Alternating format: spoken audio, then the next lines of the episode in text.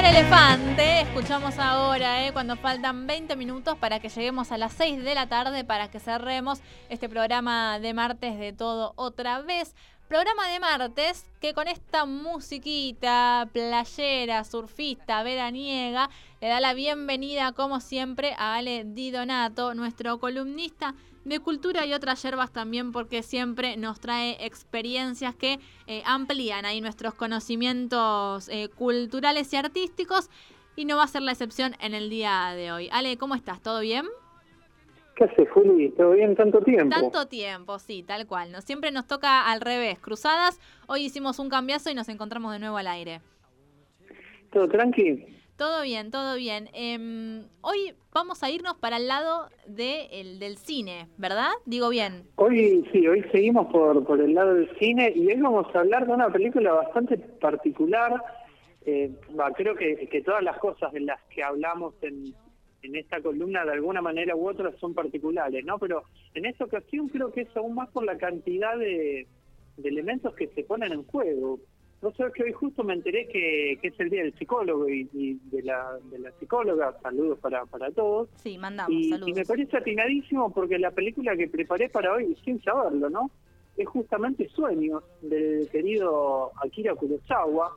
Eh, una película del año 1990 y que trata justamente sobre una serie de sueños que el propio eh, Kurosawa tuvo a lo largo de, de su vida. Así que es una película de una fuerte eh, impronta psicoanalítica, por decirlo de alguna manera, eh, si tenemos en cuenta que, bueno, según esta disciplina, los sueños lo que hacen es funcionar como una proyección del, del mundo psíquico de un, de un individuo, ¿no? Como manifestación de, su inconsciente, al mismo tiempo puede estar ligado con, con, con cierta noción del, del inconsciente colectivo, pero, pero bueno, en primer lugar, eh, el año pasado ya habíamos hablado un poco de, de Kurosawa, no le habíamos dedicado una columna en sí, pero pero bueno, habíamos hablado, me acuerdo, de, de Toshiro Mifune, que es uno de los actores más emblemáticos y de los que más laburó con, con Kurosawa, justamente.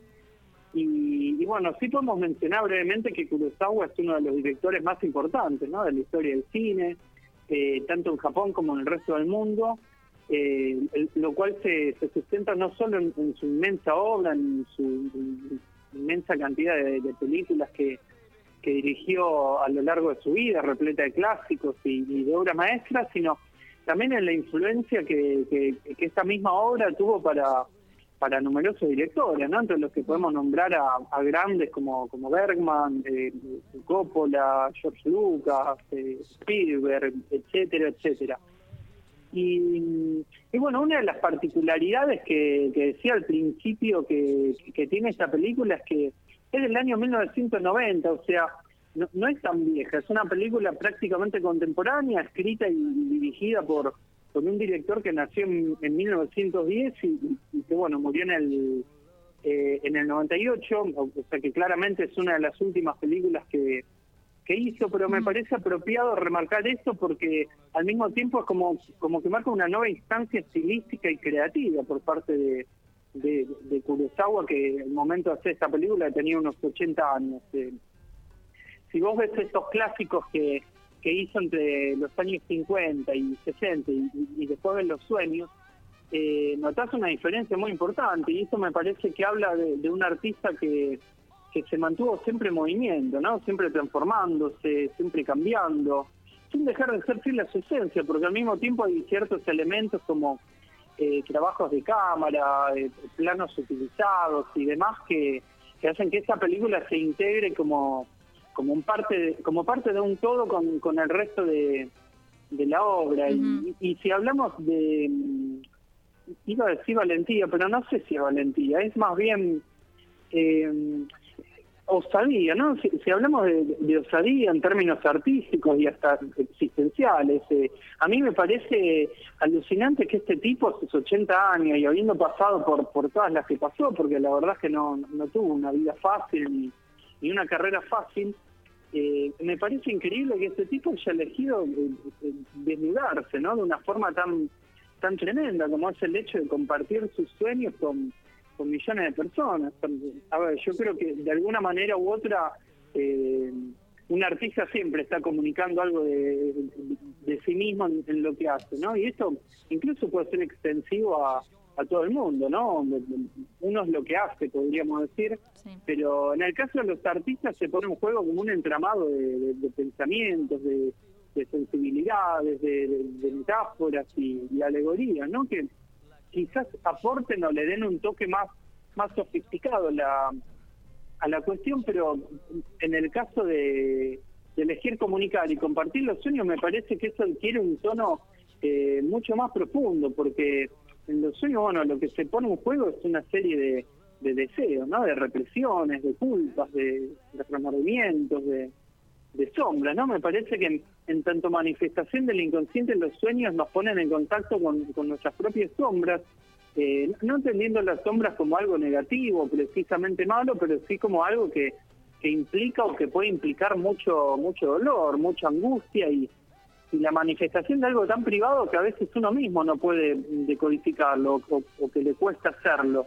Eh, Ahora incluso se puede elegir mirar para otro lado, ¿no? Así que me parece que ahí hay una cuestión o, una decisión eh, radical, que me parece que es la gran virtud de, de esta película y de este artista en, en ese momento de su vida.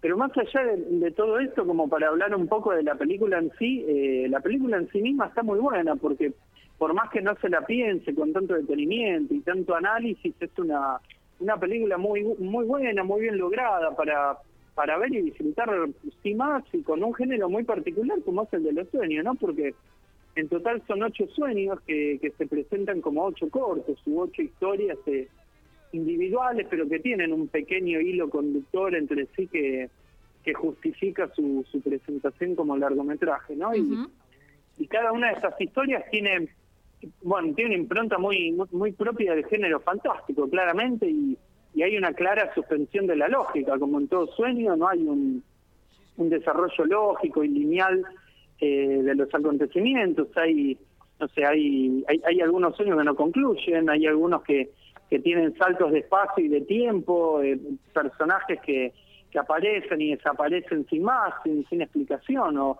sin explicación lógica. Eh, hay sueños que, que, son más sombríos y hay, o, más angustiantes y hay otros que son más bien luminosos y, y así. Y está, y está bueno esto porque mm, otra de las virtudes de, la película es que no se agota sobre, sobre sí misma, ¿no? sobre la, la autorreferencia que, que decía de, del mismo Kurosawa, sino que también dialoga con, con otras cuestiones, con otras problemáticas. Eh, lo cual eh, también me parece algo, me parece que es un rasgo de autor. Eh, no sé, hay un diálogo con, con, la historia y la cultura de Japón también que, podemos apreciar en esta película, porque eh, en general los sueños presentan un costado más bien literal o denotativo, digamos que se presenta como, como punto de partida hacia el cual abordar la, o desde el cual no abordar la, la interpretación pero que a simple vista no tiene mucho que ver con, con lo que representan sí. Ese costado literal de algunos sueños yo creo que problematiza con algunas cuestiones propias de Japón, como es lo todo lo referido a la a la posguerra, la amenaza del, del uso de la, de la energía atómica, ¿no? Algo que incluso eh, trasciende, ¿no? Lo, la cuestión del territorio japonés, digamos, ¿no? Porque hace referencia, digamos, o aparece la cuestión de los desastres que, por ejemplo, esto de la energía atómica eh, puede desencadenar. Yo mientras veía uno de estos sueños justamente pensaba en, lo que años después fue el desastre de Fukushima en Japón y, y además seguramente son sueños, digamos, que no, no están transcriptos de, de manera literal, sino que en su adaptación al, al lenguaje cinematográfico adquieren otras dimensiones, ¿no? Claro.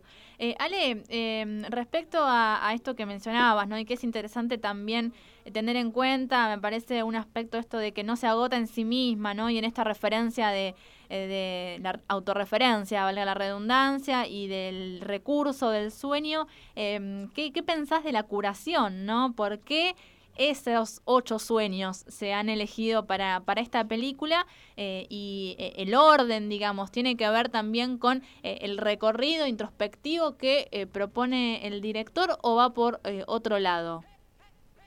Mira, para mí están ordenados de manera cronológica, ¿no? En la, en la, perdón, en la vida de, de, Kurosawa. Yo justo estaba leyendo, hay un blog eh, de un psicoanalista español que, que se llama justamente Cine y Psicología, ponen cine y y entran a esta página que está buenísima porque son todos análisis que hace este hombre de distintas películas, claramente en, clave, digamos, eh, psicoanalítica y, obviamente también, también trabaja sobre, sobre películas o sobre directores, digamos, que, que mm, en cuya obra o en cuyas obras, digamos, se, se hace presente esto, ¿no? Hay muchos análisis de, de Bergman, hay muchos análisis de películas de, de, Woody Allen, por ejemplo, y está esta justamente, que se toma el laburo de analizar cada uno de los sueños por separado, es decir, no hace el análisis de, la película en sí, sino va analizando cada, cada sueño en un texto distinto, que obviamente, digamos, eh, eh, toda, toda interpretación, digamos, eh, es subjetiva, pero en este caso mucho más, ¿no? Porque Kurosawa no es que era su paciente o, estaban ahí compartiendo un, proceso de, terapia psicoanalítica, ¿no? Pero hace un laburo muy copado porque al mismo tiempo se lee la, autobiografía que, escribe Kurosawa y a partir de eso y de otros elementos hace un análisis de cada uno de los sueños y si vos lees eso te das cuenta de, que más allá de lo, de lo literal o de lo notativo, digamos, lo que oculto, lo que subyace debajo de cada uno de los sueños, es esto que, decía de, cuestiones muy muy propias de, de Kurosawa y que se van eh, que se fueron sucediendo digamos con, con el transcurso de, de su vida, ¿no? En el primer sueño aparece eh, un, nene, digamos, y se la interpretación, digamos, trabaja sobre lo sobre lo edípico, después aparece, bueno, cuestiones de culpa, de remordimiento, eh, a Kurosawa eh, eh, se le muere una hermana más grande cuando era cuando era muy joven, también se, se muere un hermano mayor de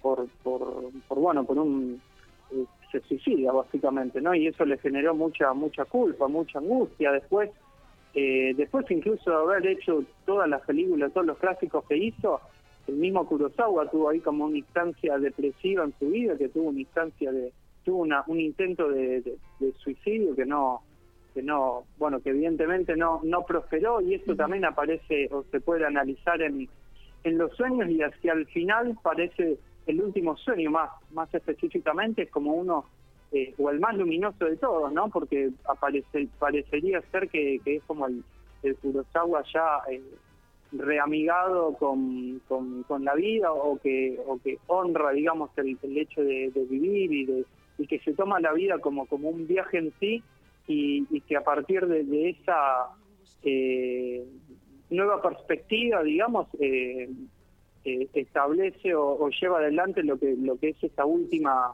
instancia de, su obra. Así que me parece que mm, se lea por donde se lea esta esta película digamos tiene un montón de, elementos como para para apreciar no ya sea que se quiera hacer la, relación con, con la vida de de Kurosawa o ya sea que no se conozca nada y tampoco se tenga intenciones de, de profundizar en esta historia igualmente que cada una de estas eh, historias eh, amerita, digamos, su, su, visión por sí misma, ¿no? Por la calidad con, que, presentan y con, la calidad, digamos, con, la, con las cuales están hechas. Estamos hablando de eh, Sueños de eh, Kurosawa. Ale, ¿dónde la podemos encontrar por todos estos motivos que estabas comentando recién que vale la pena verla? ¿Dónde podemos cruzarnos con ella? Mira, está en internet, se puede encontrar fácil, creo que en YouTube está para, para ver completa con, con, subtítulos, si buscan un poquito más, incluso pueden llegar a, a encontrarla con, con, una muy buena calidad, así que en ese sentido no hay no hay ningún problema y ni siquiera va a haber eh, necesidad de que manden mensajitos, así que la película está ahí para, para ver muy, muy fácilmente. Bien, Ale, entonces ahí hecha la recomendación cinéfila de hoy, más que interesante, entonces también ahí eh, en el Día de los Psicólogos, eh, de los Psicólogos, es que hacemos este cruce entre eh, el cine, también los sueños, eh, un poquito ahí de introspección con esta peli allí, eh, Sueños de Kurosawa, la recomendación de Ale Didonato, nuestro columnista de cultura. muchísimas gracias, Ale. El próximo martes entonces nos encontraremos de vuelta, seguro que con una Belén Tenalia acá en el estudio y esperaremos ansiosas otra recomendación. Dale, dale, buenísimo. Te mando un beso, Juli, y beso también para, para todo el equipo. Un abrazo, vale, hasta luego. Chao. Ahí pasaba Ale Didonato, eh, haciéndonos algunas recomendaciones cinéfilas aquí en todo otra vez, cuando ya casi, casi, casi que nos vamos.